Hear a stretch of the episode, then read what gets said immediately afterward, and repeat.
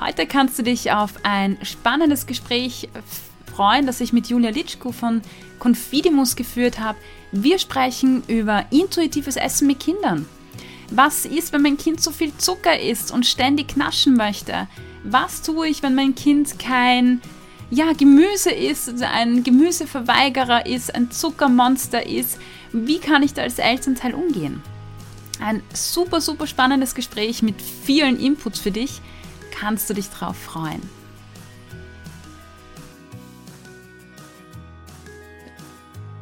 Herzlich willkommen beim Achtsam Essen Podcast, deinem Podcast für ein positives Körpergefühl und ein gesundes Essverhalten. Mein Name ist Cornelia Fichtel, ich bin Ernährungspsychologin und darf dich heute durch dieses spannende Interview, durch dieses spannende Gespräch führen. Bei mir im Podcast ist heute Julia, Julia Litschko von Confidimus. Und Julia, du bist ja nicht zum ersten Mal da. Ich freue mich, dass du wieder da bist und wir gemeinsam an diesem spannenden ja, Thema Kinder, intuitives Essen, achtsam Essen, ja, dass wir da ein bisschen diskutieren dürfen heute. Herzlich willkommen. Vielen Dank. Ich freue mich auch, dass ich wieder dabei sein darf. du, Julia, ich habe ähm, seit unserem letzten Gespräch ähm, ja, kommen mir immer total viele Fragen unter. Also ich habe jetzt immer mehr auch bei mir äh, in meinen Kursen, in meinen Coachings, finde ich es total schön, äh, immer mehr Mamis, die sagen zum einen, ich werde bald Mami und ich will, dass mein Essverhalten gesund ist, damit ich das meinem Kind weitergeben kann. Und das freut mich total, weil das bedeutet, dass die Menschen ja sensibilisiert dafür sind, dass nicht nur Ernährung wichtig ist, sondern auch das Essverhalten an sich und ja, einfach das Körpergefühl. Ja, und zum anderen habe ich ganz viele Mamis, die dann ähm, ja viele Fragen mitbringen. Und ähm, diese Fragen würde ich heute gerne mit dir diskutieren, weil du dich ja auch äh, ja, ganz viel damit beschäftigst und so deinen Schwerpunkt auch drauf hast. Und vielleicht können wir heute gemeinsam ja, unser Wissen zusammenschmeißen und ein paar Dinge durchdiskutieren. Ähm, ja, bevor wir das machen, sage ich dir mal so ein paar Fragen, die ich immer wieder bekomme die kennst du sicher auch. Also so das Thema Zucker und Süßigkeiten, gell? So, mhm. oh mein Gott, Kinder können doch nicht spüren, ähm, dass der Zucker ihnen nicht gut tut und deshalb kann man ihnen doch keine Süßigkeiten geben oder nicht zu viel. Oder wenn mein Kind glaubt, dass jetzt alles erlaubt ist, dann isst es ja nur noch Süßigkeiten und isst nie wieder irgendwas anderes. Mhm. Oder, keine Ahnung, mein Kind greift nur zu Nudeln und Brot und will kein Gemüse essen. Ja, also ganz viele der Themen. Ich nehme an, mhm. du kennst diese ja. ja, das sind durchaus Fragen, die uns auch immer wieder erreichen. Und ähm, ja, du hast jetzt zwei Punkte angesprochen. Zum einen das Thema Zucker, Süßigkeiten.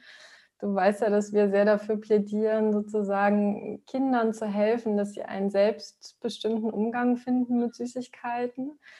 Ähm, was natürlich bedeutet, dass wir nicht reglementieren oder verbieten mhm. oder einschränken, weil all diese Dinge natürlich dazu führen können, dass Kinder ja, in, in so einen Verzicht laufen und dann plötzlich einen totalen Fokus haben auf mhm. Süßigkeiten. Also dass wir einfach durch unsere Zuckerregeln die Süßigkeiten auf so ein Podest heben, mit der mhm. Folge, dass sie aus Kinderperspektive total interessant mhm. sind und sie sozusagen immer wieder danach verlangen, was bei uns Eltern dann häufig zu dem Eindruck führt, ja, mein Kind, also genau das, was du gesagt hast, dieser Glaubenssatz, mein Kind isst jetzt nur noch Süßes, wenn ich alles erlaube, dann wird es nur noch sich von Schokolade ernähren.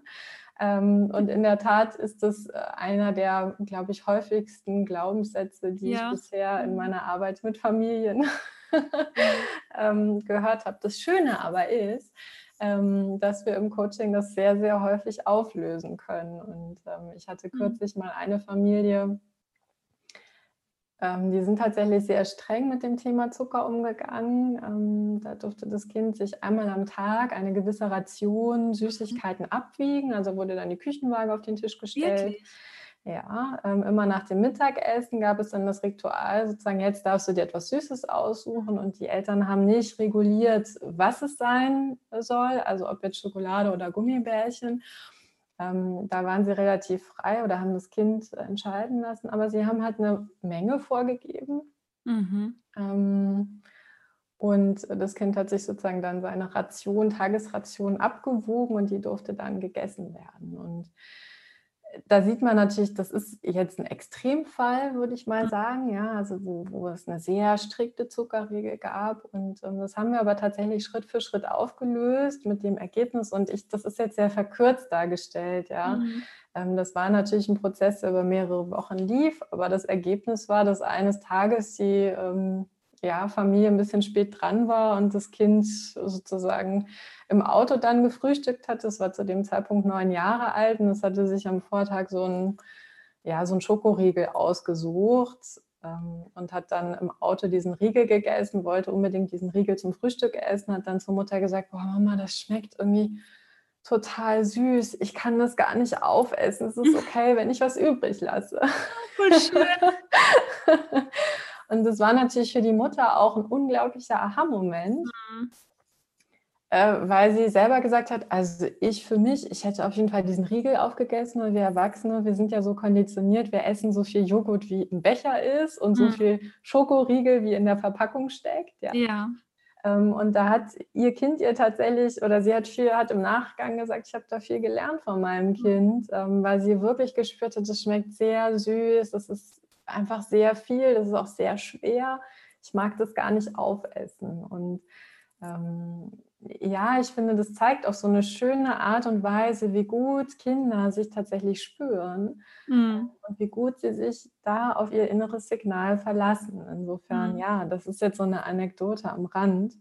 Ja, schön, aber vielleicht können wir da, Julia, so ein mhm. bisschen einsteigen. Ja. Ähm, es klingt so, als hättest du den, also dieses, dieses Beispiel oder diese Familie ähm, sehr präsent im Kopf. Also wenn mhm. ich jetzt so von außen zuhöre, von dem, was du erzählt hast, dann fallen ja da gleich zwei Dinge auf, oder? Vielleicht ähm, können wir das kurz besprechen gemeinsam. Das eine ist so, ähm, so eine Konditionierung eigentlich und Süßigkeiten. Also zuerst wird gegessen und dann gibt es Süßigkeiten. Also das bedeutet ja, mhm. dass Süßigkeiten so eine ganz besondere und eigenartige Stellung bekommen auf der mhm. einen Seite. Mhm. Ähm, und das Zweite ist diese, dieses Abwiegen mit dieser Vorgabe, ne, die mhm. da kommt. Mhm. Das ist natürlich auch was, was die Eltern, also den Eltern ist da kein Vorwurf zu machen. Es gibt mhm. ja, das wissen wahrscheinlich auch alle, alle Zuhörer jetzt, bestimmte Regeln, wie viel Zucker wir essen sollten pro Tag mhm. und äh, wie viel dann eben nicht oder wie, ab welcher Grammmenge es für uns schädlich mhm. äh, werden könnte. Und ähm, danach haben die Eltern sich orientiert und das ist ja etwas, was wir ganz häufig sehen. Das mhm. heißt, wir hören eine Empfehlung. Ähm, Im Moment ist es ja, Zucker macht süchtig, Zucker macht dick und so weiter. Mhm.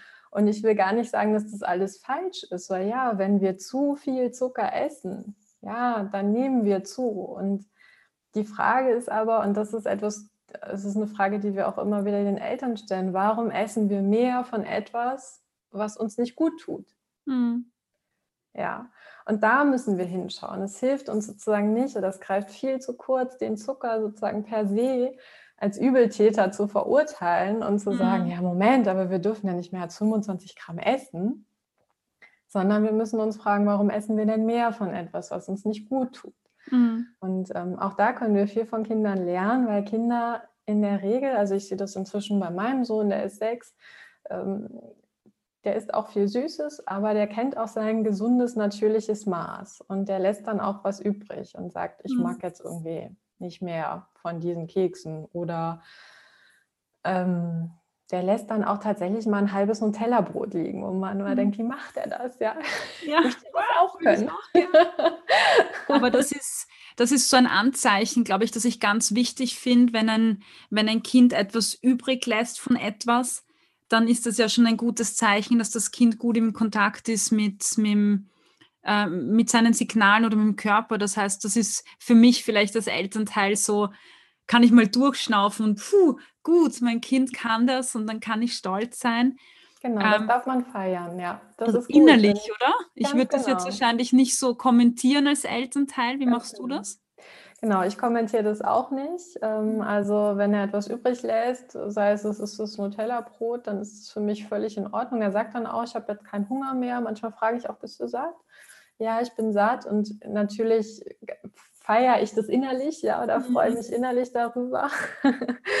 ähm, aber es ist ein sehr gutes Zeichen, so wie du sagst, wenn Kinder ähm, auch von der Lieblingsspeise etwas übrig lassen, weil das zeigt, dass sie in einem guten Kontakt stehen mit ihren Hunger- und Sättigungssignalen. Mhm. Und das ist ja im Grunde das, worauf wir abzielen bei der intuitiven Ernährung in der Familie, ja, dass wir mhm. den Kindern helfen, mit ihren Hunger-Sättigungssignalen in Kontakt zu stehen und dass wir ihnen helfen, eben Appetit und Bekömmlichkeit mhm. ja, zu spüren. Das ist ja das, äh, was wir meinen, wenn wir von diesem inneren Ernährungskompass mhm sprechen. Und ja, mhm. also zurück zum Thema Zucker und Süßes, das funktioniert auch sehr gut bei Süßigkeiten. Ja, weil Kinder haben auch nicht immer den gleichen Süßappetit. Also ich finde, man sieht es tatsächlich auch, vielleicht können Eltern das auch mal beobachten bei ihren eigenen Kindern. Ähm, wenn dann so eine Wachstumsphase irgendwie ansteht, es gibt immer Phasen, in denen essen die Kinder manchmal doch deutlich mehr Süßes, ja. Und ich sehe das bei meinem Sohn, dass dann irgendwann tatsächlich nach so ein paar Wochen ist dann irgendwie wieder so ein Wachstumsschub, ja. Und wenn der geschafft ist, dann nimmt auch der Süßigkeitenkonsum wieder ab, merklich. Mhm. Ähm, wo man, ja, wo ich inzwischen mich wirklich darüber freuen kann und denke, ja, gut, dass der Körper das so gut und natürlich steuern kann und der Körper mhm. genau weiß, was er wann braucht, um mhm. gut zu wachsen und zu gedeihen. Ja. Weißt du, was mir gerade einfällt? Ich fand, jetzt hast du mich ein bisschen getriggert. Ich fand das gerade schön, weil wir in unserer Gesellschaft, glaube ich, haben wir so den Anspruch, dass Menschen, hoppala, dass Menschen immer gleich sind und konstant sind. Mhm. Und bei Frauen zum Beispiel ist es ja so, dass wir starken Schwankungen unterliegen. Wir sind nicht jeden Tag gleich, weil wir, also gerade durch den Zyklus, den wir auch haben, einfach unterschiedliche Prozesse im Körper haben, unterschiedliche ähm, Hormonstati und ähm, mhm. in einer Phase unseres Zykluses vielleicht weniger Energie brauchen. Dann gibt es eine Phase, wo der Körper mehr braucht, weil er aufbaut, abbaut und so weiter.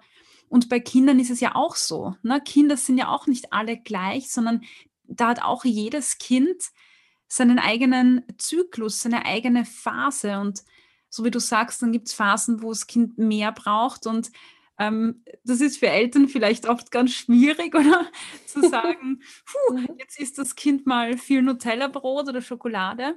Und mhm. dann beobachtest du aber auch als Mama, dass es dann Phasen gibt, wo das, wo das nicht so ist. Ganz genau, ganz genau. Also es ist genauso, wie du sagst. Die Kinder äh, ja, wachsen ja in Schüben und Phasen. Ne? Und ähm, ich finde es auch wichtig, tatsächlich Eltern dahingehend zu sensibilisieren, dass man ihnen sagt, dann versucht doch mal ein Stück weit auf diese Phasen zu achten. Ja, guckt mal, wann ist euer Kind ähm, besonders viel sozusagen Süßigkeiten? Kann das im Zusammenhang stehen mit einem Wachstumsschub? Das ist das eine. Aber das andere ist natürlich auch das ganz große Thema des emotionalen Essens. Ne? Mhm. Ne? Also wir stehen sozusagen mit Confidimus nicht dafür, dass wir sagen, ja, liebe Eltern, lasst einfach mal laufen und dann wird es schon, die Kinder wissen schon, was sie brauchen, ja, sondern ähm, eine ganz große Säule sozusagen von unserem Ansatz ist tatsächlich auch ähm, zu sagen, hey, ihr müsst achtsam bleiben, ähm, mhm. weil es kann jederzeit passieren, dass sich ein emotionales Essverhalten zeigt und das zeigt sich natürlich in den Ausprägungen dann häufig auch mit einem hohen Süßigkeitenkonsum, mhm. ja, also ein emotionales Essverhalten ähm, koppeln wir selten mit, äh, das Kind isst sehr viel Gurke und Tomate. Mhm. Ja. ja, weniger. ähm, und auch da habe ich zum Beispiel auch ein spannendes Beispiel. Eine unserer Partnerinnen, die hat zwei Töchter und als sie so zu Confidimus kam, ähm, war das für die Eltern natürlich auch ein Schritt sozusagen oder ein Weg zu sagen, okay, wir lösen uns jetzt von Süßigkeitenregeln. Und dann äh, hat sich tatsächlich bei zwei Kindern das total unterschiedlich verhalten. Also bei der ersten Tochter war es tatsächlich so, dass sie nach zwei Wochen ungefähr ihren Verzicht abgebaut hat. Das heißt, sie hatte eine Phase, in der sie zwei Wochen lang relativ viel Süßes gegessen hatte, ausgehend sozusagen von dem vorherigen ja. Süßigkeitenverbot oder den Einschränkungen, die es gab. Es gab kein striktes Verbot, aber es gab eben Naschregeln. Ja, also ja. du darfst so und so viel haben. Die Eltern haben sozusagen begrenzend gewirkt oder eingewirkt auf den Süßigkeitenkonsum. Aber das ist ja noch mal härter, oder als Elternteil, wenn du es zuerst einschränkst und dieses, wie bei Erwachsenen auch, oder wenn ich die Diätmentalität so ablege und dieses gezügelte mhm. Essen ablege, dann das auszuhalten, mhm. dass, dass ich... Das ist haarsträubend. Ja, ja oder ja. wenn ich meinem Kind zuschaue und irgendwie das... Ja. Ähm, ja, so stehen lassen darf, auch also das mal auszuhalten, gell? Aber nach zwei Wochen war das bei der Tochter vorbei. Genau, nach zwei Wochen war das vorbei. Ich äh, sehe das genauso, das ist haarsträubend, das ist nicht leicht, das sagen wir auch allen Eltern, dass das so eine Phase ist, durch die man dann wirklich mhm. auch erstmal durchgehen muss. Das Gute ist, oder das Gute ist sozusagen bei Kindern, die dann diesen Verzicht auf natürliche Weise abbauen, die finden dann relativ schnell wieder zu einem für sie normalen, gesunden Maß quasi. Ja? Mhm. Ähm, und es gibt eigentlich auch keinen Plan B zu dieser Alternative, weil entweder wir beschränken und halten daran fest oder wir sagen, okay, wir möchten, dass du selbstbestimmt lernst, mit Zucker mhm. umzugehen. Und wenn wir mal ganz ehrlich sind, ist das auch der, der bessere Weg, weil die Kinder sind irgendwann 10, 11, 12, dann haben sie ihr Taschengeld, dann laufen sie zum Kiosk und so weiter und so fort. Das heißt, wir können die Kinder ja nicht ein Leben lang kontrollieren und einschränken. Und wir sehen halt häufig bei Kindern, die in so Familien aufwachsen, wo es sehr restriktiv sozusagen mit Zucker, Zucker mhm. umgegangen wird, dass die dann im Jugendalter häufiger Übergewicht entwickeln, mhm. einfach weil sie dann in so eine ganz starke Phase der Kompensation kommen, mehr Freiheiten haben, häufiger unbeobachtet sind. Mhm und dann halt überhaupt nicht im Einklang mit ihrem Körper essen. Weil wenn dann ein Kind fünf Snickers äh, am Kiosk kauft, mal als mhm. Beispiel. Und regelrecht verschlingt, hat das nichts mit einem intuitiven Essverhalten mhm. zu tun. Ja. Also zurück Julia, zu dem Beispiel. Ja, genau, weil genau. viele Beispiele aufgemacht, schon mal, dass wir die auch gut zubringen. Also die, ähm, du hast gesagt, es gab dann, diese Tochter hat äh, wieder zurückgefunden ähm, genau. und diese Zügelung abgebaut. Äh, vielleicht noch einen Schritt vorher. Wie hat denn diese Mutter in diesem Fall das eingeleitet? Die Tochter war neun, hast du gesagt? Ähm, ich weiß gar nicht genau das Alter der Kinder, aber die waren auf jeden Fall schon älter. Das waren jetzt keine kleinen Kinder mhm. mehr. Ja? Mhm. Ähm, das heißt, da hat man tatsächlich gesagt, also sie haben sich hingesetzt mit den Kindern und gesagt, okay, ähm, wir wollen was ändern, wir möchten euch sozusagen mehr Freiheiten lassen beim Thema mhm. Äh, Essen, wir möchten euch nicht mehr einschränken. Und ähm, ja, die Eltern waren in der Erwartungshaltung, dass die Kinder jetzt überkompensieren werden, haben aber beide sozusagen da an einem Strang gezogen und auch gesagt, okay, wir stehen das jetzt durch, wir machen mhm. das, wir gehen diesen Weg, weil wir davon überzeugt sind. Und wie gesagt, bei der einen Tochter hat sich das nach 14 Tagen wieder abgebaut. Das heißt, da war für die Eltern ganz klar zu sehen, okay, der Verzicht, der ist jetzt hier abgebaut an der Stelle. Und die findet jetzt wirklich zu einem ganz normalen Maß äh, zurück. Ja. Kann jetzt wieder sehr gut spüren, wann habe ich Lust auf Süßes, wie viel bekommt mir gut, wann habe ich genug. Ja. Und bei der zweiten Tochter war eben sozusagen auch nach vier Wochen ähm, dann nach vier Wochen hatten die Eltern nicht das Gefühl, dass es sich reguliert. Mhm. Und ähm, die Eltern sind dann tatsächlich mit uns auch nochmal in den Kontakt getreten. Und wir haben dann sehr gezielt tatsächlich beim emotionalen Essen angesetzt und festgestellt, dass da tatsächlich emotionale Aspekte sind bei der zweiten Tochter, die dazu führen, dass sie sozusagen weiter auf sehr hohem Niveau sehr viele Süßigkeiten gegessen hat. Mhm. Und ähm, es ist, glaube ich, für alle klar, dass man dem nicht mit einem strikten Regelwerk begegnen kann. Mhm. Ja, weil das, das hilft dem Kind nicht sozusagen mit den emotionalen Themen, die es beschäftigen, fertig zu werden. Das heißt, da muss man ins Gespräch gehen. Da braucht man eine, eine sehr liebevolle, wertschätzende Art und Weise der Kommunikation. Ja, da, müsst, da haben die Eltern angefangen zu versuchen herauszufinden, was beschäftigt das Mädchen? Ja, wo müssen wir ansetzen? Was führt zu Traurigkeit? Ja, und all diese Dinge, das ist natürlich auch komplex. Ne? Da muss man dann ja viele Schritte gehen auf eine sehr wertschätzende, liebevolle Art und Weise, um diese Dinge aufzulösen. Und äh, mhm. da ist es dann tatsächlich auch okay, und das raten wir Eltern auch sehr explizit, wenn man das Gefühl hat, das Kind hat ein emotionales Essverhalten entwickelt, dass man dann auch Nein sagt. Ja, der Klassiker ist immer so ein bisschen, ich glaube, das kennt, das kennt fast alle Eltern, wenn das Kind so aus Langeweile nach dem Eis verlangt. Also mein Sohn, der sagt dann hin und wieder mal so, Mama, kann ich ein Eis? Ja. Mhm. Und dann ist mir oft schon klar, okay, da ist jetzt kein wirklicher Hunger im Spiel. Da ist jetzt irgendwie Langeweile, zu wenig Beschäftigung. Und dann sage ich ihm auch ganz klar, ich spiegel das dann und sage, ich habe das Gefühl, du hast gar keinen Hunger, dir ist langweilig, sollen wir was spielen? Und in 90 Prozent der Fälle geht er sozusagen auf meinen Vorschlag, etwas zu spielen, ein. Und dann ist mhm. für, ist für mich dann so die innere Bestätigung, okay, da war jetzt wirklich kein Hunger im Spiel. Ein Kind, das aber wirklich hungrig ist, wird darauf beharren. Ja, darauf können wir uns als Eltern auch verlassen. Okay, das sind jetzt zwei Aspekte. Das eine ist, dass man ja wahrscheinlich Eis nicht das Hunger ist. Mhm. Ähm, aber das, ja, Doch, okay. Ja. Das zweite ist halt ein schneller Energiespender. Ne? Also wenn ja. die sehr, sehr hungrig sind, dann suchen sie sich ja häufig äh, Dinge, die äh, ihnen dann erstmal im ersten Moment schnelle Energie liefern. Und da kann so ein Eis dann schon mal, schon mal eine richtige Wahl sein für das eine oder andere Kind. Mhm. Du, wie erkennst du bei deinem Sohn, weil du hast gerade so die Stimme äh, so ein bisschen imitiert, mhm. äh, da war so eine, eine bestimmte äh, eine, eine Klang dahinter. Ähm, wie erkennst du bei deinem Sohn, dass es ähm, jetzt eher langweilig ist zum Beispiel? Mhm. Ja, also ich glaube, da kann man die Kinder, das lernt man so mit der Zeit, äh, immer besser lesen dann. Ne? Also so, ja, dieses Mama, kann ich ein Eis? Das ist irgendwie schon für mich dann so, so klar, weil da ist jedes Kind halt auch anders. Ne? Mhm. Ähm, ich finde, was ich auch erstaunlich finde, ist, wenn man das mal beobachtet, wie sehr er darauf reagiert, wenn ich etwas zu essen habe. Mhm. Ähm, also er sieht, und das ist auch ein Punkt, an dem wir gerade noch arbeiten, tatsächlich bei uns in der Familie. Also ich nehme mir etwas zu essen und sofort ist sein Impuls, was hast du da? Das will ich auch. Ja. Mhm. Ähm, und das ist so eine Entwicklung, die macht mir gerade auch so ein bisschen Bauchschmerzen, weil letztlich ist das natürlich ein Außenreiz. Ne? Also er sieht, da ist etwas zu essen.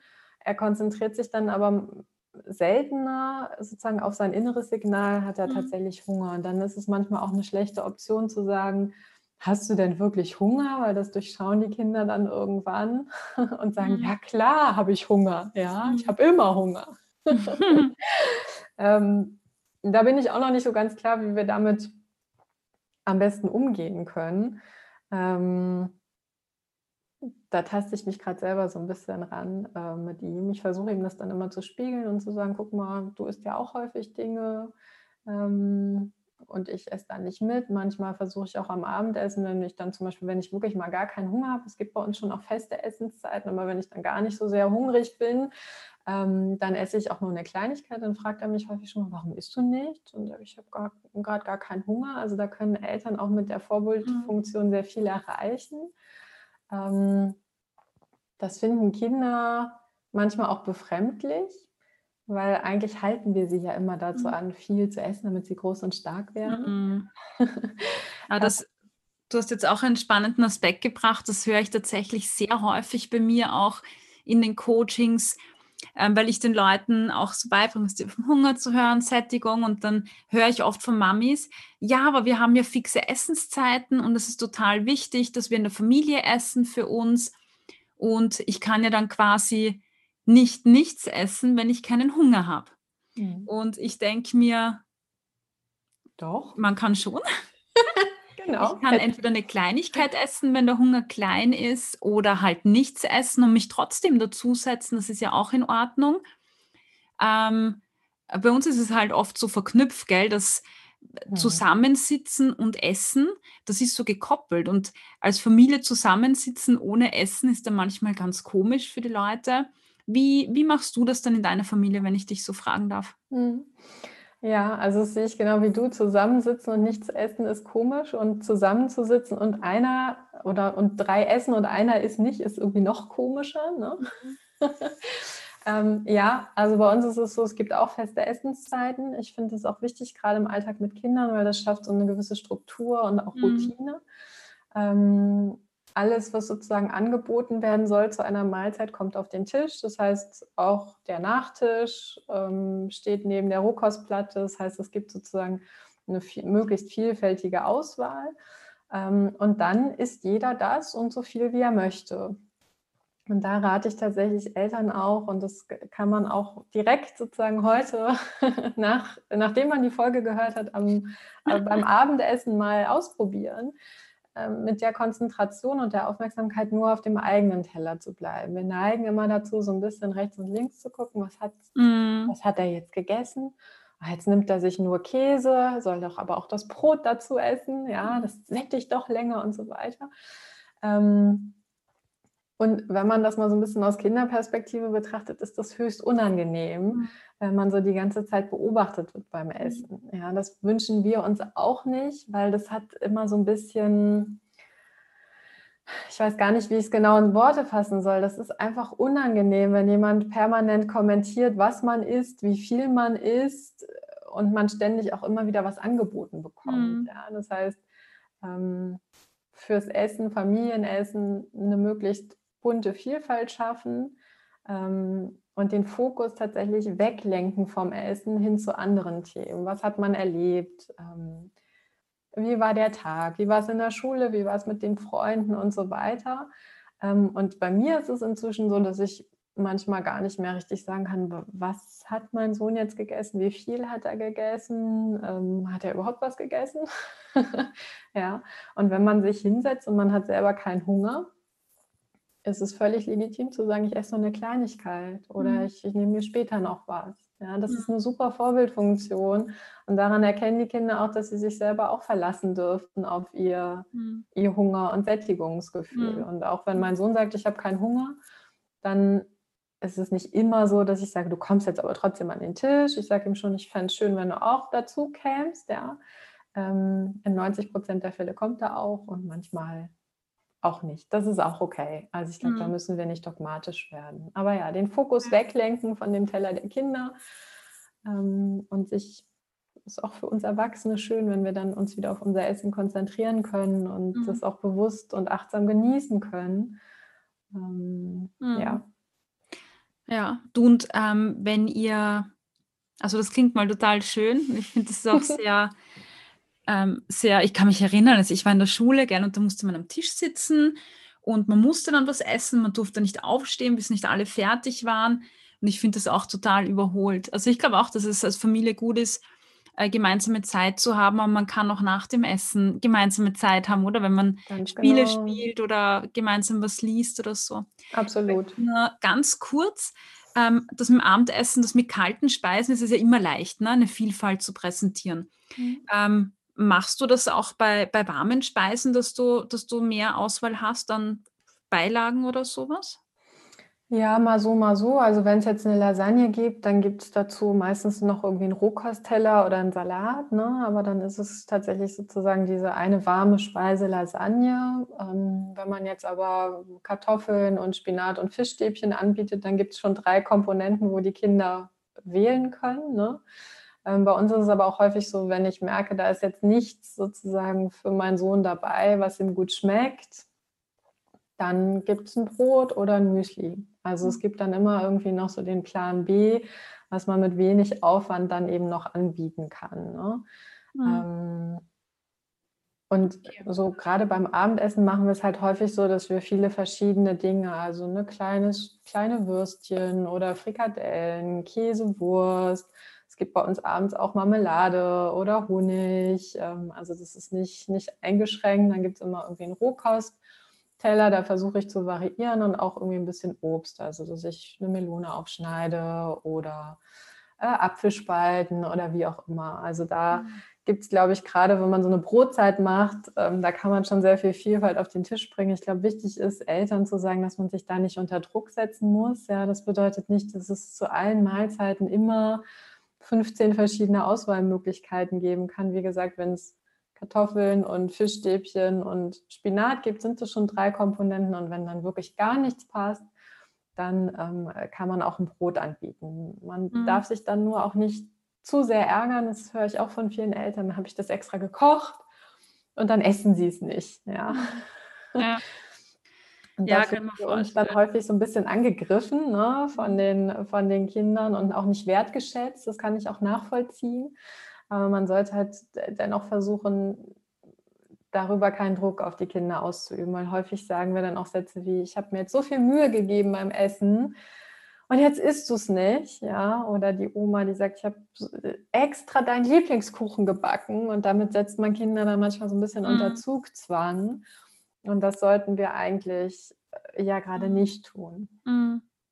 Aber das, ich meine, wenn wir so überlegen, wenn, wenn, ich meine, wann bist du so richtig gut satt und lang satt? Und ich für mich merke es halt immer wieder, wenn ich so ähm, eine Jause habe oder so ein Brunch oder ähm, so bowlartig, wo es einfach viele verschiedene Zutaten gibt, dann ja. merkt man einfach, wie, wie gut man satt ist, wenn man von überall so ein bisschen was hat. Und genau. ähm, gerade ähm, da darf man, glaube ich, weggehen von diesen klassischen Mahlzeiten, wo man sagt, es gibt also immer so eine klassische Kombination und nur das und man darf nicht links und rechts und zu wissen, okay, ich kann Fischstäbchen anbieten, und daneben kann ich eine Melone und einen Apfel hinstellen und ein mhm. Brot. Mhm. Das ist so ein bisschen out of the box denken und das ist auch mhm. ähm, ganz gut. Es muss nicht immer so ein in sich geschlossenes Gericht sein, das äh, ja so genau. ist. Und man kann auch ein Kinderpingui dazulegen oder einen Pudding dazustellen. Ähm, weil in der Tat, das finde ich immer sehr, sehr spannend und eindrücklich, wenn wenn da die Fischstäbchen stehen und die Melone und der Apfel und da steht mhm. noch der Pudding, dann werden Kinder wahrscheinlich, wenn sie sehr, sehr hungrig sind, wahrscheinlich mit dem Pudding starten, weil sie wissen, der liefert ihnen schnelle Energie. Ja. Mhm. Und dann werden sie aber nach zwei, drei Löffeln aufhören, weil sie merken, ja, schnelle Energie sättigt mich aber nicht lang. Und dann essen sie sich in der Regel satt, sozusagen an dem, was sonst noch angeboten wird, ja, an Kartoffeln, an, das, an all den Dingen, die mhm. sozusagen lange sättigen. Mhm. Und der Pudding bleibt dann meist stehen. Mhm. Jetzt muss ich kurz was ein, einwerfen, weil du auch vorher gesagt hast, ähm, alle, die da jetzt zuhören, die können das dann gleich ähm, zu Hause probieren.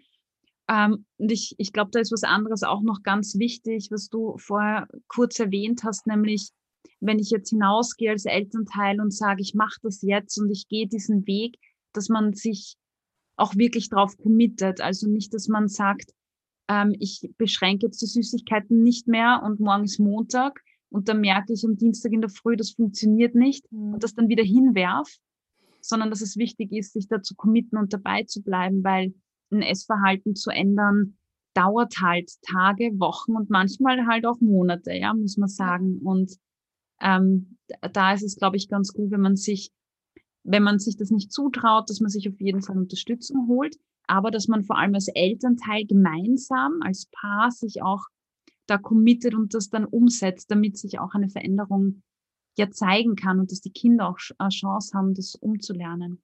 Ja, ganz genau. Sehr wichtiger Punkt. Ja und umlernen. Du hast nämlich, es ist schon Zeit her, aber am Eingang hast du ähm, erwähnt ein Beispiel von den Eltern, die die Süßigkeiten so begrenzen und dann wird gemeinsam gegessen und nach dem Essen gibt es endlich dieses Highlight, nämlich Süßigkeiten und die werden abgewogen. Mhm.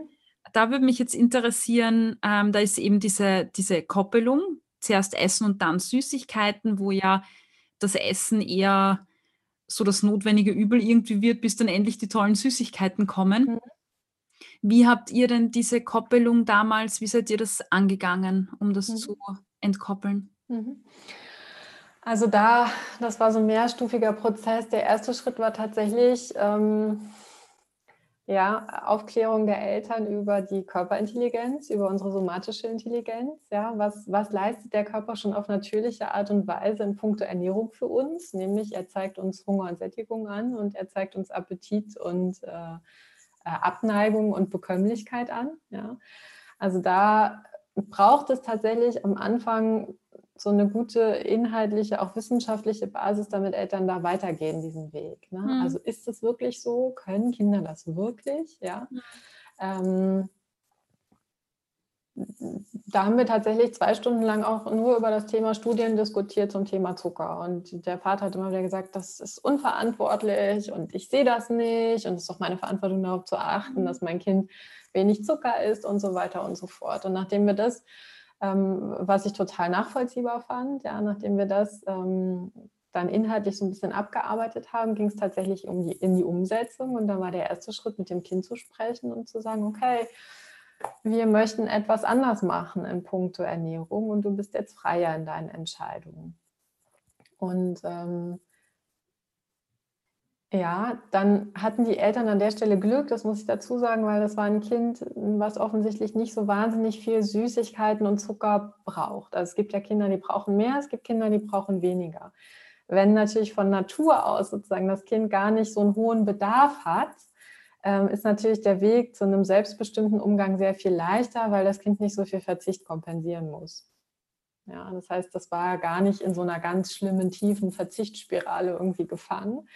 Ähm, hat aber natürlich die neuen Freiheiten, also gerade wenn es dann darum ging, es gab ein Weißbrot und ein Körnerbrot, ähm, klang das, glaube ich, bei den Eltern immer noch so ein bisschen durch, so, na, das wäre schon schöner, du würdest irgendwie das Körnerbrot essen, ja. Mhm. Ähm, aber das Kind hat sich da so ein bisschen emanzipiert und dann auch, ähm, wenn ihr danach war, lieber das Weißbrot gegessen. Ähm, das war für die Eltern am Anfang auch erstmal ein bisschen schwer auszuhalten. Mhm. Ging dann aber nach und nach besser, weil sie verstanden haben, dass wenn sie sich für ihr Kind ein gesundes Essverhalten wünschen und wenn sie Sorge dafür tragen möchten, dass das Kind weder ähm, eine Essstörung entwickelt, noch irgendwie später zu Übergewicht neigt, ja, dann ist es richtig und gut, das Kind zu bestärken, dass es einen selbstbestimmten mhm. Umgang findet. Mhm. Und ähm, bei den Süßigkeiten danach, also das ist jetzt das Essen, mhm. aber danach kam ja immer dann, jetzt gibt es die Süßigkeiten. Genau, also dieser Belohnungs, diese Belohnungscharakter, ne, auf den du da mhm. anspielst, ähm, das hat schon dazu geführt, dass das Kind dann auch vor dem Mittagessen mal Süßig nach Süßigkeiten verlangt hat. Ja. Mhm. Das haben die Eltern dann auch zugelassen, aber dann ist nach einer Weile, also es ist nicht, es ist kein Prozess, der von heute auf morgen sich so verändert, aber nach einer Weile hat sie dann auch gemerkt, ähm, ja, ich esse jetzt irgendwie drei Gummibärchen, aber ich würde jetzt doch lieber irgendwie das für Mittag essen. So. Also mhm. es sättigt mich nicht. Ne? Und ähm, die hat dann im Laufe der Zeit auch immer wieder verstärkt. Also die Eltern haben das natürlich auch gefördert im, im Sinne von, was brauchst du jetzt? Hast du großen Hunger, hast du mhm. kleinen Hunger? Ähm, wenn die dann so einen ganzen Tag draußen war, kam die dann rein und hat gesagt, oh, ich brauche jetzt was Fettiges, hat sie dann mhm. manchmal mhm. gesagt. Ja, also ich brauche jetzt wirklich was, was mich irgendwie richtig gut und lange satt macht. Ich brauche jetzt was, also ich brauche jetzt keinen Salat, sondern Schnitzel und Kartoffelpüree dazu. Ja. Mhm. Ähm, das ist eine total erfreuliche Entwicklung, weil die sehr gut gespürt hat, was sie wann braucht. Und das mhm. war eben immer sozusagen in Verbindung mit dem, was der Körper ihr signalisiert hat. Ja, und das, mhm. das geht uns ja, das geht dir bestimmt auch so, wenn du den ganzen Tag am Rechner gesessen hast, dann brauchst du keine riesen Portion, sondern dann reicht dir wahrscheinlich irgendwie was Kleines oder Leichtes. Ja, wenn du aber drei Stunden spazieren warst, dann freust du dich, wenn du irgendwas zu dir nehmen kannst, wo du weißt, oh, das sättigt mich jetzt richtig lange, dann mhm. kannst du einen großen Teller Nudeln essen oder Kartoffeln oder was auch immer, ja. Ähm, und das hat das Kind wirklich super gemacht und auch die Eltern sind da echt einen tollen Weg gegangen. Das war sehr mutig, ähm, weil ich glaube, es ist für uns alle immer leichter zu sagen, ja, nein, abends gibt es keine Marmelade mehr. Das war auch so ein Glaubenssatz in der Familie. Das Kind schläft schlecht, wenn es abends Marmelade isst, weil da ist ja Zucker drin und der pusht das Kind irgendwie nochmal auf. Also zusammenzufassend mal zu erkennen, dass äh, so diese Süßigkeiten nach dem Essen, dann darf man was abgewogen nicht so gut sind. Ähm, so die Erkenntnis, der nächste Schritt zu dem Kind zu sagen, du, wir, wir machen das jetzt anders in Zukunft. Und zwar so, dass, dass es jetzt nicht nur Süßigkeiten nach dem Essen so gibt und, und wir müssen das jetzt auch nicht mehr abwägen, sondern wir vertrauen dir, ja, dass du selber für dich das ähm, aussuchen kannst. Und wenn du was möchtest, dann reden wir drüber oder dann kommst du zu mir und dann Ding. Und dann hat, ähm, haben die Eltern das ausprobiert und das Kind kam halt und hat das so getestet, so vor dem Essen, ja, ich will jetzt aber Marmeladenbrot oder ich will jetzt mhm. Süßigkeiten. Mhm. Und die Eltern haben gesagt, okay, passt, mhm. dann kriegst du das. Hast auch wenn es halt hart ist. Mhm. Hast du wirklich Hunger? Ja, habe ich. Mhm, okay, dann kriegst ja. du es. Genau. Schön. Ja, also das ist Uh, das ist ja. ganz schön eine Mutprobe am Anfang. Und weißt ja. du, wie lange das gedauert hat bei dem, bei dem Mädchen? Du sagtest ja, das war jetzt nicht so äh, schlimm, aber. Also ich glaube, von dem ersten Kontakt bis zu dem letzten Coaching-Termin sind, glaube ich, drei Monate vergangen. Mhm. Und ähm, nach den drei Monaten hatte ich wirklich so das Gefühl, dass ich die Eltern ja mit einem guten Gefühl irgendwie entlassen konnte, in Anführungszeichen. Ähm, ja, Aber das mhm. bedeutet auch nicht, dass danach alles gut ist. Ne? Da gibt es dann auch immer Höhen mhm. und Tiefen. Ne? Ich mhm. ja. Weiß jetzt nicht genau. Das ist halt wichtig, dass man im Vorfeld dann bespricht, okay, emotionales Essverhalten, woran erkennt man das, dass die Eltern dann da sozusagen mhm. eine Aufmerksamkeit entwickeln. Ne? Aber wie gesagt, das verläuft nicht linear. Ne? Da gibt es mhm. immer so, so, ein paar ja. Höhen und Tiefen. Ja.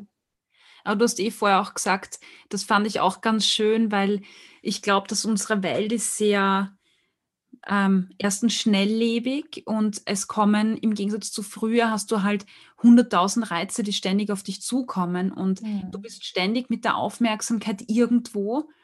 Und ähm, du hast auch gesagt, dass es halt extrem wichtig ist, mit der Aufmerksamkeit einfach ganz viel und bewusst äh, zum Kind zu, zu gehen. Mhm. Und da wirklich das Kind in Feinstufen kennenzulernen, was das Verhalten betrifft und auch dann die Unterschiede zu lernen, was ist vielleicht eher Langweile, wann ist da Traurigkeit da. Ähm, ich glaube, dass das ganz viel Zuwendung und Aufmerksamkeit braucht und gerade in der heutigen Zeit, wo man vielleicht KO ist, wenn man arbeiten war oder müde ist oder selber schon genervt ist, ist das, glaube ich, auch so eine Herausforderung. Aber so wie du sagst, ist es einfach, auch wenn ich mein Essverhalten verändern möchte, ist das so der erste Schritt, einfach Zugang mhm. Zu finden zu dem, wie geht es mir gerade, oder? Und wie, wie fühle ich mich genau. gerade? Ja. Und das ist ja häufig, also ich meine, wenn du sagst, wenn ich versuche, mein Essverhalten heute zu ändern, ich meine, das Essverhalten, was wir sozusagen, also viele hinderliche Muster, vielleicht so rum gesagt, die wir heute mit uns rumtragen, entstehen ja in der Kindheit. Ne? Also ich sage zum Beispiel mal sehr plakativ, ich habe noch nie eine Mutter erlebt, die ihr Kind tröstet mit den Worten, wir essen eine Gurke, dann geht es dir besser. Das heißt, fallen wir hin und äh, schlagen uns das Knie auf und weinen bitterliche Tränen, dann kommt meistens irgendwie ein Eis oder Schokolade. Mhm. Ja? Das heißt, auf der einen Seite wird das Süße irgendwie so verteufelt, mhm. ja, und auf der anderen Seite setzen wir es ganz gezielt und bewusst als Tröster ein oder zur mhm. Belohnung oder zur Bestrafung. Du hast dein Zimmer nicht aufgeräumt, es gibt heute mhm. keinen Nachtisch. Oder heute hat super geklappt beim Arzt und das ist ja häufig auch was, was Ärzte zum Beispiel, du hast super mitgemacht, möchtest du dir einen Traubenzucker aussuchen? Mhm. Hat meine Partnerin jetzt gerade mit einem ihrer, ihrer Söhne irgendwie in der Arztpraxis erlebt. Und da hat tatsächlich der Junge gesagt, oh nee, da habe ich jetzt irgendwie überhaupt gar keinen Appetit drauf. Ja, mhm. also auch irgendwie so, ähm, wo man schon ablesen kann, okay, da ist kein Verzicht im Spielen, das Kind ist irgendwie mit seinem auch, auch emotionalem Gleichgewicht. Ja? Mhm. Das heißt, worauf ich hinaus will, ist, dass all diese Muster und auch dieses, dieser Zwang, den Teller leer zu essen. Ich kenne auch viele, die irgendwie diesen Zwang so stark verinnerlicht haben, ähm, dass sie regelrecht auch darunter leiden. Das heißt, das sind ja alles so Muster, die wir aus unserer Kindheit kennen. Ja? Und je länger wir mit diesen Mustern durch die Welt gehen, umso schwieriger wird es, das wieder aufzulösen. Und da mhm. würde ich mir halt wirklich wünschen von Eltern doch, dass wir sozusagen dieses Thema Ernährung mal auf so eine ganz andere Ebene heben und nicht uns über Ernährungspyramiden streiten, ja, oder versuchen, die sozusagen ja oft halt auch gegen den Willen oder gegen die Vorlieben unserer Kinder durchzusetzen, sondern dass wir überlegen, welche Muster sind förderlich für ein gesundes Essverhalten mhm. und welche Muster sind hinderlich. Und das ist im Grunde eigentlich genau das, was wir tun. Das heißt, wir gucken, wir haben da dieses Kind, das kommt zur Welt und das ist so perfekt, weil es so perfekt Hunger und Sättigung spürt. Und es ist ja fast unmöglich, ein Baby ähm, weiter zu stillen, das satt ist. Das heißt, mhm. sie wenden ja so ganz instinktiv den Kopf von der Brust weg, drehen den Kopf vom Fläschchen weg. Sie sind satt und zufrieden und haben alles, was sie brauchen, um zu wachsen und zu gedeihen. Und das ist im Grunde das, was wir schützen. Ja, und je älter die Kinder werden, umso mehr Einflüsse kommen. Und da gibt es, also Kontrolle ist natürlich ein ganz großer Einfluss aber auch eine Reizüberflutung. Ne? Wenn ein Kind ständig zu vielen Reizen ausgesetzt ist, kann es sich nicht gut auf seinen Körper konzentrieren. Und im Grunde geht es eigentlich im Kern beim Thema Ernährung darum, welche Muster fördern sozusagen gesundes, intuitives Essverhalten und welche unterwandern dieses mhm. Essverhalten. Mhm. Und ähm, das ist leider so komplex, das Thema, dass man das gar nicht in ja, in, in 40 Minuten irgendwie gut und schlüssig erklärt bekommt. Aber manchmal hilft es tatsächlich auch, wenn wir selber uns mal fragen, ja, Moment, wie war das eigentlich in meiner Kindheit? Musste ich immer den Teller leer essen? Gab es Süßigkeiten nur, wenn ich was besonders mhm. gut gemacht habe? Und wie blicke ich denn heute sozusagen mit meinem Erwachsenen-Ich auf meine Ernährungsgewohnheiten? Mhm. Habe ich ständig also, den Zwang? Ist das für mich irgendwie schon so ein festes Muster, dass ich da gar nicht mehr aussteigen kann? Und ich finde, wenn man da so Dinge feststellt, dann ist es nur noch ein ganz kleiner Schritt zu sagen, hey, bei meinem Kind möchte ich es anders machen. Mhm. Ja. ja. Und das, was du jetzt ansprichst, ähm, schauen wir nur, dass wir die Themen klein mhm. halten, weil boah, es gibt so viele Themen, so wie du sagst, ja. das ist so komplex alles und dann kann man von einem ins nächste kommen. Das stimmt. äh, ich kenne das so gut. Ähm, aber jetzt hast du gerade äh, nochmal äh, Glaubenssätze äh, angesprochen, da möchte ich gleich nochmal zurückkommen, aber um das erste jetzt abzuschließen, ist, dass, dass wir die Kinder auch unterstützen, einen Zugang zu ihren ähm, zu ihrem Befinden zu kriegen und ähm, Dinge anzusprechen und auch zu lernen, wie Kinder ihre Emotionen äußern. Also wie merke ich, dass mein Kind gelangweilt ist oder traurig und das auch zu kommunizieren, anzusprechen und das von Beginn an auch gleich äh, rückzuspiegeln. Also das ist so ein ganz wichtiger Prozess, der mhm der einfach auch länger dauern kann, ja, bis ja. man das lernt. Ja, und ja. dann ähm, hast du jetzt auch gesagt, äh, es ist wichtig, seine Glaubenssätze zu hinterfragen und zu schauen, äh, was ist bei mir, weil ich auch so den Eindruck habe, dass vieles, was auf Kinder projiziert wird, ist ja, sind ja meine Gedanken und meine Glaubenssätze. Und du hast gerade die Pyramide erwähnt. Ein so ein Glaubenssatz, den möchte ich jetzt noch mit dir kurz besprechen, wie wie du auch damit umgehst. Das ist ein ganz schlimmes Thema. Kinder müssen viel Obst und Gemüse essen. Und wenn das Kind vielleicht kein Gemüse mag, dann ist das total katastrophal. Mhm. Und ich kann das auf der einen Seite ja verstehen, ja, weil das eine Sache ist, die uns eingebläut wird und Gemüse ist wichtig, das braucht man nicht abstreiten. Ähm, das ist für Eltern dann auch vielleicht ganz schwierig, wenn die Kinder das nicht essen. Ich weiß mhm. nicht, bist du wahrscheinlich auch damit konfrontiert, oder mit diesem Thema? Damit bin ich auch konfrontiert. Ja, ich habe es jetzt inzwischen geschafft, mich davon ganz gut frei zu machen. Ich glaube, dass Gemüse nicht für jeden wichtig ist. Das ist jetzt vielleicht auch eine, eine krasse Aussage, aber wir sehen ja inzwischen, dass es, wir sind ja sozusagen, oder wir wissen ja heute, dass auch unsere Gene stark, eine starke Rolle spielen, wenn es darum geht, welche Vorlieben wir haben beim Thema Ernährung. Es gibt zum Beispiel Menschen, die kommen mit so kohlenhydrathaltigen Lebensmitteln gar nicht so gut zurecht. Deren Speiseplan enthält viel tierisches, ne? die essen viel Fleisch und so weiter, Käse, ähm, aber kommen mit so stärkehaltigen Lebensmitteln nicht so gut zurecht. Und ich glaube, dass ja, das Thema Gemüse ist mindestens genauso umstritten wie das Thema Zucker. Ähm, ich glaube, und davon bin ich fest überzeugt, dass jedes Kind selber selbst ganz genau spürt, welches Gemüse es braucht und welches mhm. ihm gut bekommt, solange wir nicht aufgeben und es immer wieder anbieten. Ja? Und mhm. dabei können wir uns, finde ich, auch an unseren eigenen Vorlieben orientieren. Wenn man gerne Brokkoli isst, kann man ihn regelmäßig zubereiten, kann ihn auf den Tisch stellen. Man kann das Kind, man sollte das Kind nicht zwingen zu probieren sollte man niemals tun, weil das wertet sozusagen das Gemüse in der Gunst der Kinder nur noch ab, aber man kann gemeinsam dran riechen, weil wir erkennen mhm. ja schon über den Geruch, ob ein Lebensmittel vermeintlich bekömmlich sein könnte oder nicht. Ja. Ähm, wenn wir sagen, probieren ist Pflicht, und das ist das, was viele Eltern tun, die so einen kleinen Gemüseverweigerer zu Hause haben, ja, es wird aber probiert, wenn du es nicht probiert hast, dann kannst du gar nicht wissen, ob es dir nicht schmeckt oder nicht. Ähm, der ja, sollte versuchen, sich da mal in die Kinderperspektive reinzuversetzen, weil wir riechen etwas, was uns keinen Appetit macht, was wir nicht mhm. essen möchten. Wir müssen es dann trotzdem essen, wir müssen es in den Mund nehmen, wir müssen es in unseren Körper einführen. Und ich sage das ganz bewusst so klar. Wir entwickeln dann vielleicht, wenn es in unserem Mund ist, einen Ekel, eine Abneigung, mhm. haben vielleicht den Impuls, wir wollen es wieder ausspucken, ja, müssen es dann aber trotzdem runterschlucken und es unserem Körper zuführen.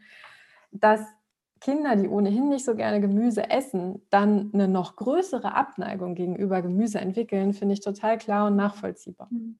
Man muss ja auch sagen, dass es viele, also ich habe letztens Brokkoli gekocht zum Beispiel und mhm. ich liebe ja Brokkoli, mhm. aber ich habe den dann, ja, kurzer Schwenk, ich mache für meine Hunde selber das Futter und ich habe den mhm. Brokkoli dann püriert und zusammengemischt.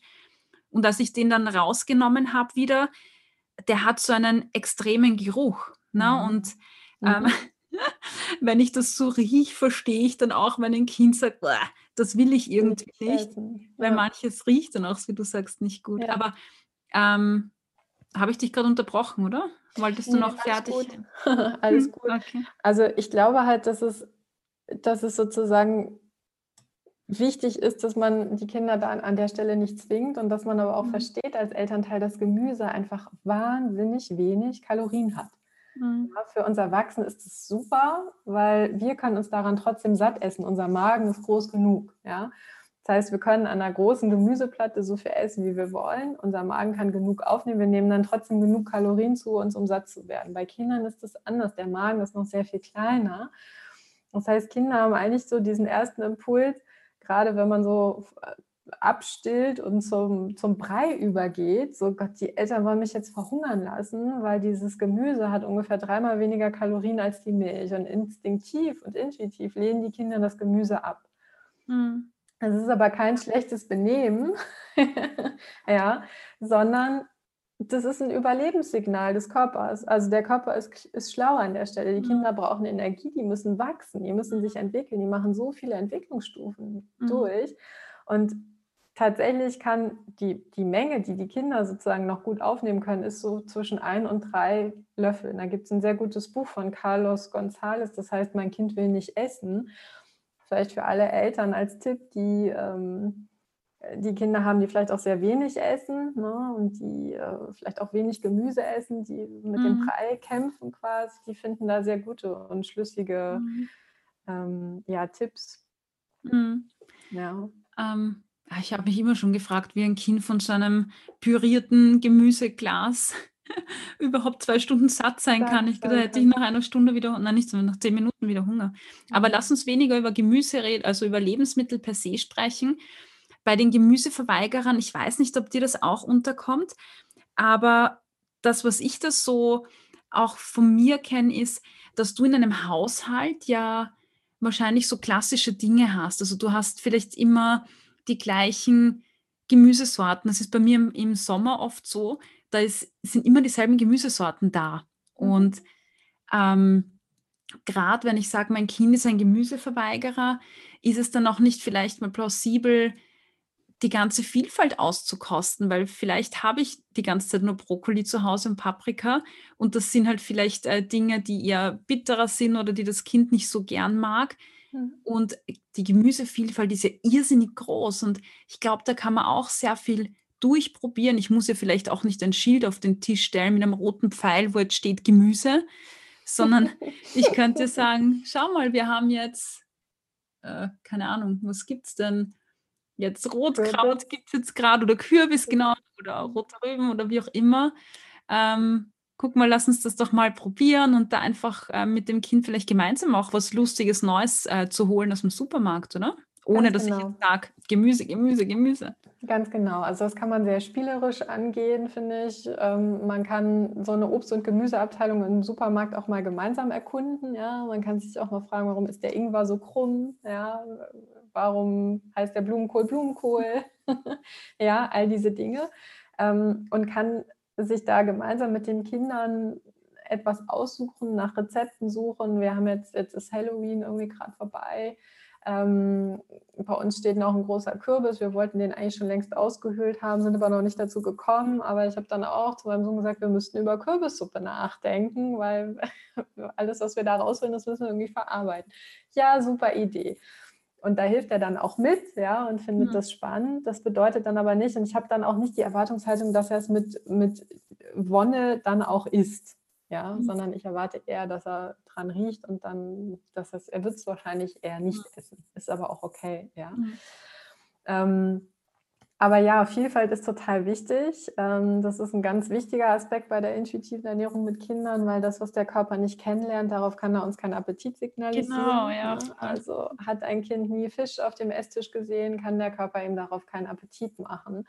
Mhm. Und so ist das mit allen anderen Speisen auch. Und ich finde immer den Tipp, bei jedem Einkauf ein Lebensmittel mitnehmen, was man noch nicht kennt. Das finde ich mhm. immer noch super. Das ist auch mhm. etwas, was wir zu Hause machen.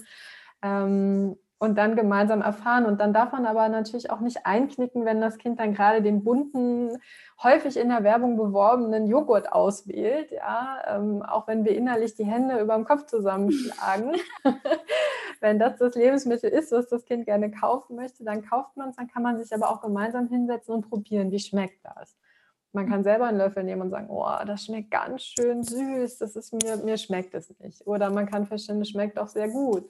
Mhm. Und dann kann man nach einer Stunde feststellen, oh ja, ich habe dafür auch eine hohe Bekömmlichkeit. Ja? Mhm.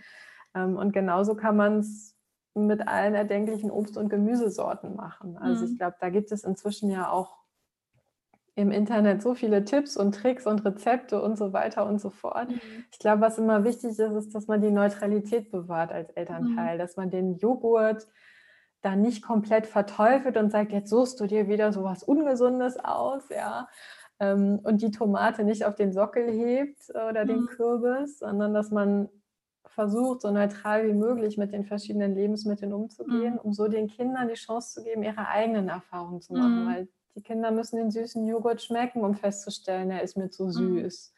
Mhm. Wenn wir von vornherein sagen, das kaufe ich nicht, dann fördern wir wieder dieses Besondere und fördern auch wieder diesen Verzicht. Ja, also mhm. das ähm, ist, glaube ich, jetzt deutlich geworden. Ne? Ja. ja, voll. Ja, also ist für mich auch jetzt gerade so dieses, ähm, sich bewusst zu machen, also das jetzt nochmal deutlich zu sagen, dass äh, wenn man vielleicht so Gemüseverweigerer hat oder diese Körndelbrotverweigerer oder so, das, du meinst damit Vollkornbrot wahrscheinlich, mhm, oder? Mhm, ja. Genau. Ähm, dass man auch hier ähm, viele verschiedene Varianten hat ja, und nicht immer dasselbe, sondern da auch mal schaut, was gibt es sonst noch. Ja, super. Genau. Also ich glaube, das sind schon richtig viele Inputs und richtig viele Themen. Aber ähm, ich finde es schön, dass, dass wir ähnliche Erfahrungen haben, auch in der Arbeit weil das zeigt nämlich, dass es diesen, diesen Weg gibt. Das Einzige, was es halt wirklich braucht, ist, dass man so ein Commitment hat und sagt, man lasst sich da auf was ein und ähm, wirklich auch für sich anerkennt, dass die erste Zeit halt echt hart sein kann, oder für Eltern? Genau, die erste Zeit kann, kann ja gewisse Herausforderungen bereithalten.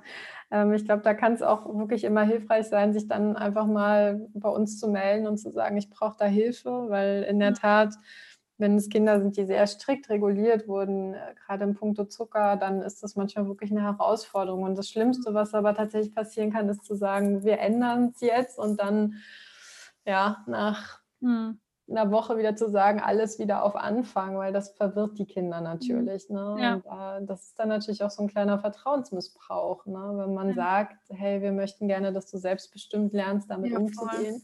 Mhm. Dann sollten wir als Eltern natürlich dieses Vertrauen dann auch nicht, nicht missbrauchen an der Stelle. Ne? Ja. Und, ähm, da darf man sich, agieren. Also das, was ich sage, dann auch tun, gell? Ganz genau. Sag das, was du meinst und tu dann auch das, was du sagst. Ja, ganz so. genau. Ja. Ganz genau. Ja. Aber wir haben halt all diese Dinge auch in einem Buch zusammengefasst. Das kommt im nächsten Frühjahr. Ähm, Bin schon gespannt. Markt. Genau, vielleicht, ähm, äh, vielleicht sprechen wir uns dann einfach nochmal. Ähm, Auf jeden Fall. Sag mal, worum, worum geht es im Buch? Ja, also eigentlich ist es tatsächlich, also es ist ein Elternratgeber, wirklich für Eltern geschrieben. Dein Kind ist besser, als du denkst, ähm, wird bei Kösel erscheinen im äh, Mitte März 2021. Mhm. Und eigentlich ist da dieses ganze komplette Thema intuitive Ernährung mit Kindern von A bis Z abgedeckt. Also es gibt natürlich eine Einleitung. Ähm, wo wir uns, uns angucken, ja, warum es so wichtig ist, Vertrauen zu schenken. Ist, wir haben viele Studien ausgewertet zu dem Thema. Ähm, wir gehen sehr explizit auf die somatische Intelligenz ein. Was ist das? Was leistet der Körper alles in puncto mhm. Ernährung für uns? Wir ähm, gehen sozusagen alle Einflussfaktoren durch, die sich negativ auswirken können auf das Essverhalten eines Kindes, also so wie ein Gesundheitsfokus oder Kontrolle. Auch emotionales Essen spielt eine große Rolle. Und äh, in jedem Kapitel gibt es halt ganz viele Tipps, Challenges, Coaching-Tools, wo man dann einfach auch selber ins Tun kommen kann. Mhm. Ähm, also es ist sehr praxisnah ausgelegt. Mhm. Ähm, Genau, es gibt äh, viel Begleitmaterial zum Buch, was dann online verfügbar sein wird, Arbeitsblätter, Experteninterviews mhm. ja. und, und, und. Und äh, mhm. ja, also es ist Schön. eigentlich so von A bis Z abgedeckt. Bin ich gespannt. Ich freue mich aufs Lesen und wir hören uns dann sicher nochmal, um dein Buch auseinanderzunehmen und ja. darüber zu reden. Freu da freue ich mich drauf. Schön. Du, ähm, fassen wir das zusammen nochmal, oder? Ja. Die wichtigsten Fazits von heute. Also das, das was mir ähm, so ganz wichtig ist von heute, ist ähm, so dieses Vertrauen, glaube ich, in das Kind. Also dass mhm. man das für sich ähm, beschließt, seinem Kind zu vertrauen und dem auch folgt, weil, so wie du auch gesagt hast, Kinder spüren sehr viel, so wie wir Menschen auch. Und ja. also wie wir Menschen, wie wir Erwachsenen, Erwachsenen ja. auch. Ja. Und wenn wir uns die Chance geben, das wahrzunehmen, ähm, und unseren Kindern, dann ähm, ist das so wertvoll, dieses, dieses Vertrauen auch zu Absolut. haben. Genau. Dann haben wir noch gesagt, das war für mich auch ganz wichtig, das nochmal auf den Punkt zu bringen, dass Kinder genauso zyklisch sind wie ja, wir Frauen jetzt vielleicht in diesem Fall ähm, und da unterschiedliche Phasen haben, wo sie unterschiedliche Stoffe, Nährstoffe, aber auch Energiebedarf ähm, brauchen und da auch mal durchzuatmen und zu sagen, okay, wenn mein Kind jetzt mal mehr Nutella-Brot in der Früh isst oder so. Alles gut. Ähm, genau. das Kind ganz viel beobachten, nämlich auch in der Emotion, mhm. das ansprechen. Und äh, ein Punkt, ich habe nämlich mit einer Kollegin heute, mit der Katharina gesprochen vor unserem Interview, die ist Diätologin und macht auch, ähm, ist das auch, also Ernährungsdiätassistentin jetzt ähm, für den deutschen Begriff.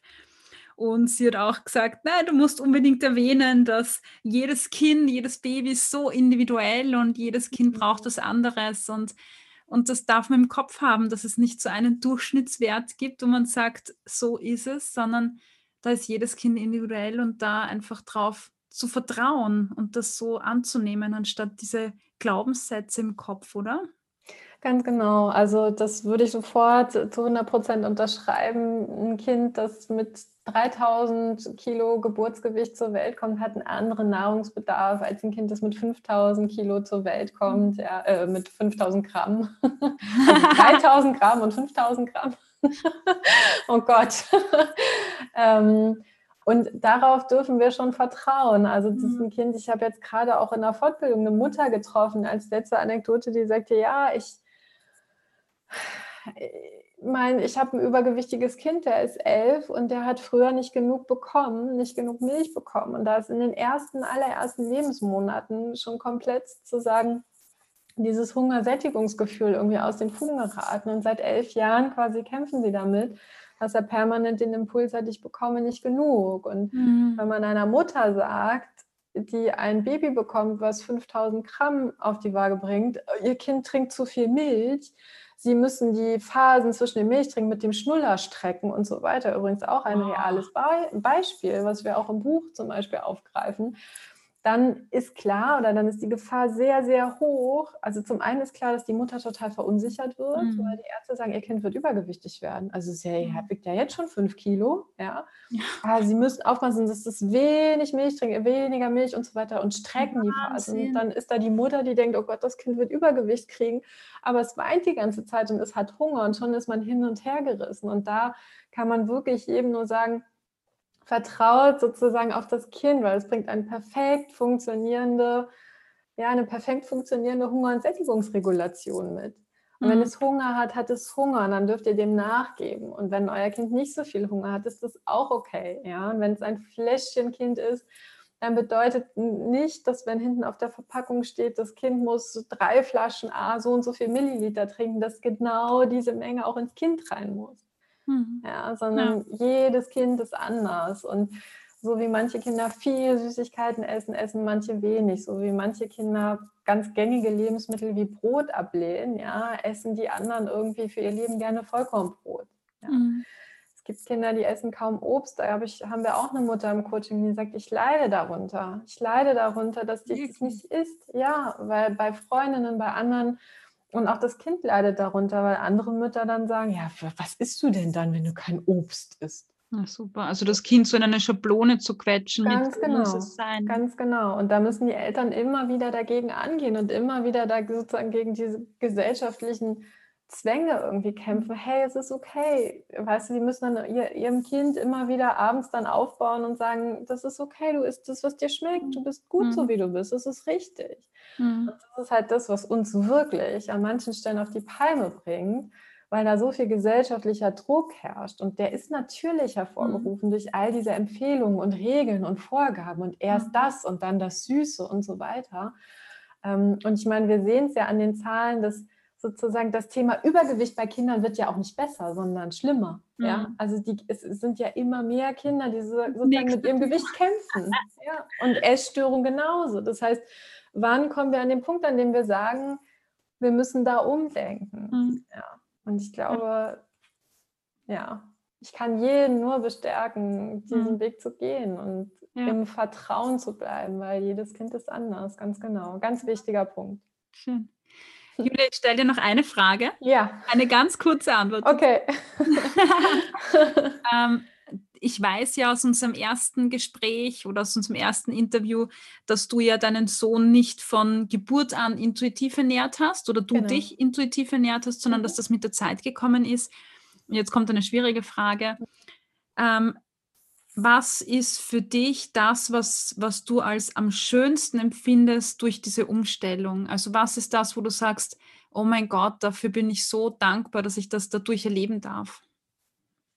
Wenn du weißt, was ich meine. Hm, ja, ja, das Loslassen. Das Loslassen ist so schön für einen selbst und mhm. zu sehen, dass man mit, dass man, also zu sehen, dass man durch das Loslassen die besten Voraussetzungen schafft, äh, dass er nicht in so eine Selbstoptimierungsspirale gerät, dass er mhm. nicht in so eine Diätspirale geraten mhm. wird irgendwann. Mhm. Und nicht, weil ich ganz viel reingegeben habe und ganz viel optimiert habe, sondern indem ich mhm. losgelassen habe, indem ich mhm. vertraut habe. Und das mhm. erfüllt mich wirklich mit großer, mit großer Dankbarkeit, ähm, weil es mich, es hilft mir auch auf meinem eigenen Weg und sozusagen bei meinem eigenen Essverhalten, mhm. weil ich mir auch da immer wieder sage, hey, ich darf loslassen, weil mein Kind mir das auch immer wieder zeigt, dass es gut und richtig ist, loszulassen. Und das hat mhm. was ganz Heilsames auf ganz, ganz vielen Ebenen. Mhm. Schön. Das klingt echt, echt schön. Man kann richtig so die Befreiung spüren oder diese Leichtigkeit, die da voll schön. Ja. Du, ähm, Wow, ich glaube, wir haben ein echt, echt schönes Gespräch ähm, jetzt gehabt. Ich danke dir dafür und ich möchte dir auch noch äh, kurz ein Feedback geben. Nämlich fand ich so schön, ähm, als du vorher gesagt hast, ähm, zu Beginn, da ist so ein Thema mit deinem Sohn, wenn er was sieht ähm, und, und du weißt noch nicht so ganz, ähm, du bist am Probieren, wie du damit umgehst. Und ich fand das so schön, weil das nämlich auch zeigt, dass ich ähm, mich mit einem Thema total viel beschäftigen kann und dass jedes Kind einfach auch unterschiedlich ist mhm. und dass da einfach Themen aufpoppen, wo man auch sagen darf, ja, das ist auch bei mir so und ich bin jetzt kein Alien, sondern ja. das ist einfach so und das ist vielleicht manchmal herausfordernd, aber ich weiß, dass wir das äh, schaffen und das ist ganz normal. Das ist jetzt ganz nicht, normal. mein Gott, sondern das gehört dazu zum alltäglichen Leben. Ganz genau. Also finde ich schön. Ein, es gibt keine Perfektion. Und wir haben auch immer wieder Themen. Und nur weil ich viel weiß zu dem Thema, heißt es das nicht, dass bei uns alles perfekt läuft. Und das, das wäre auch langweilig. Ja, und es soll auch nicht so sein, oder? Also nein, das Streben nach nein. Perfektion, das ist doch, dann wird man wie Computer herumlaufen und das ist ja, ja irgendwie. Das ja. ist nicht erstrebenswert. Genau, richtig. ja. Und ja, ich sage das auch immer letztens auch gesagt im Kurs, es ist, weil mich die Leute manchmal so anschauen und manchmal so, ja, du isst ja nie aus emotionalen Gründen und mhm. ja, sicher, ja, ja wenn klar, ich, ich natürlich tue ich ja. das und wenn es dann die Mohnnudeln gibt, ich liebe ja Mohn so, ähm, why not? Ja, aber das ist ja kein Ding. Ich muss jetzt nicht äh, großes Ding draus machen. Ja, genau. deshalb wollte ich dir das Feedbacken, dass ich das so schön fand, dass du das erwähnt hast, weil das, glaube ich, auch Mut gibt. Ja. Julia, vielen ich danke dir. Dank. Ja, ich danke dir. Es war wieder sehr schön, äh, mit dir zu sprechen. Und äh, ja, ich hoffe, dass wir uns dann im Frühjahr einfach nochmal nochmal sprechen, wenn du gelesen hast. Und ja, ich freue mich drauf. Äh, sag nochmal kurz, wo man euch findet. Genau, also man findet uns ähm, bei, auf www.confidimus.de oder ähm, bei Kösel, im Kösel Verlag quasi in den Neuerscheinungen für März äh, 2021. Genau. Perfekt. Gut. Danke dir vielmals. Danke Tschüss, Julia. Mach's gut. Ich hoffe, dir hat das Gespräch genauso viel Spaß gemacht und ja, schreib uns dein Feedback zu dieser Folge auf Instagram oder Facebook oder schreib uns eine Bewertung, das würde uns auch freuen. Alles Liebe und bis bald.